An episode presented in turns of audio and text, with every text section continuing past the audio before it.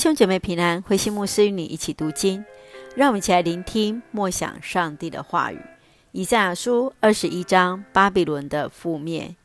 以赛亚书二十一章第一节，以下是有关巴比伦的信息，正像旋风刮过沙漠，灾难要从恐怖的地方来到。我看见一连串残酷的景象，诡诈的仍然诡诈，破坏的继续破坏。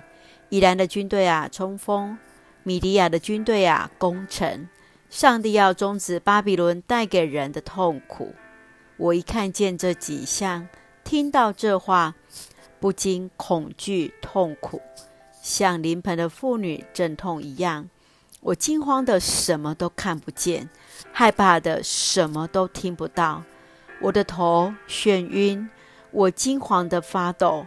我渴望黄昏的来临。但是黄昏只带给我恐怖。在景象中，我看见宴席准备好了，地毯也为客人铺好了，他们正在吃喝。忽然有命令临到，军官们准备应战。那时主对我说：“你去派人看守，吩咐他把所看见的随时报告。”假如他看见有骑兵两个两个地过来，还有人骑着驴和骆驼，就要警惕，密切查看。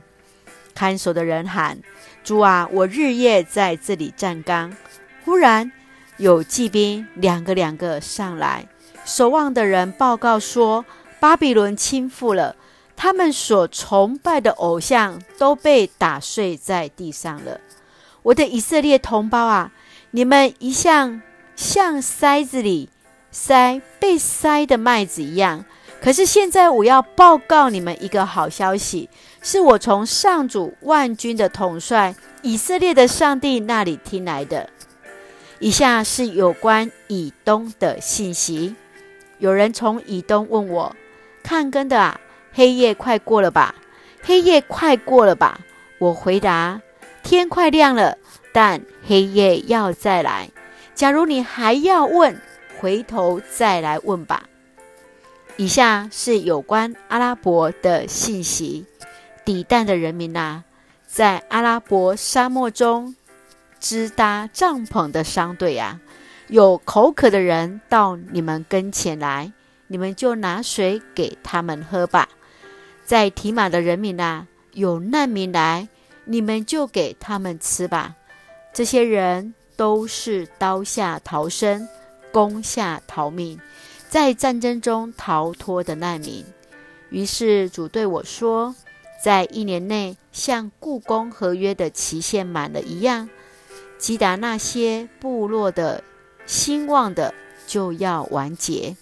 击打人中最勇敢的是弓箭手。”他们也将减少，所剩无几。我上主以色列上帝这样宣布了。以赛亚书二十一章是谈论到三个国家的一个境遇：巴比伦、以东和阿拉伯。从第一段第一节到第十节是论到巴比伦帝国灭亡的预言。以色列人在巴比伦帝国统治之下，遭受到生命当中最悲惨的经验；但是在波斯帝国统治之下，却是惊艳到王国当中最温和的待遇。而第二段就是从十一节到第十二节是关于以东的信息，而最后十三节到第十七节是关于阿拉伯的信息。让我们从这段经文一起来思想。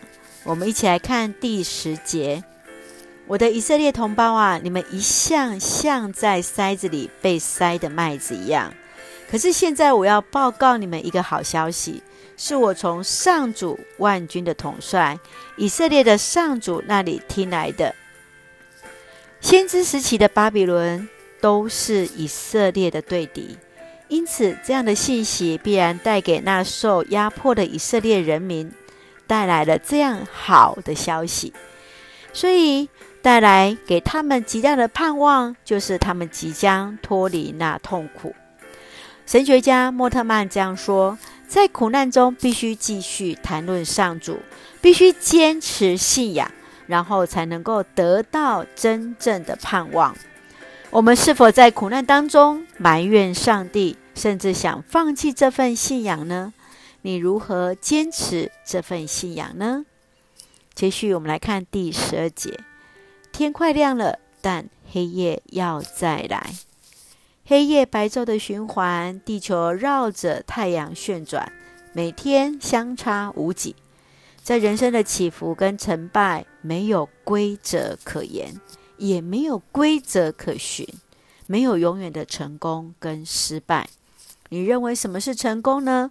若是在一直在失败之中，我们要怎么样跟主一直保持一个亲密的关系呢？愿上帝来帮助我们。让我们一起来看第二十一章的第八节。主啊，我日夜在这里站岗。是的，让我们持续的在主的面前来站岗。我们也确信上帝必然保守。我们一起用这段经文来作为我们的祷告。亲爱的天父上帝，感谢你所赐美好的一天，让我们学习尊你为大，谦卑顺服你的旨意。深知主不会给我们那担当不起的一个苦难，赐给我们勇气和力量来克服。人生虽有苦难，深知你一切掌权。求主帮助在苦难中不失去信心，仍有盼望。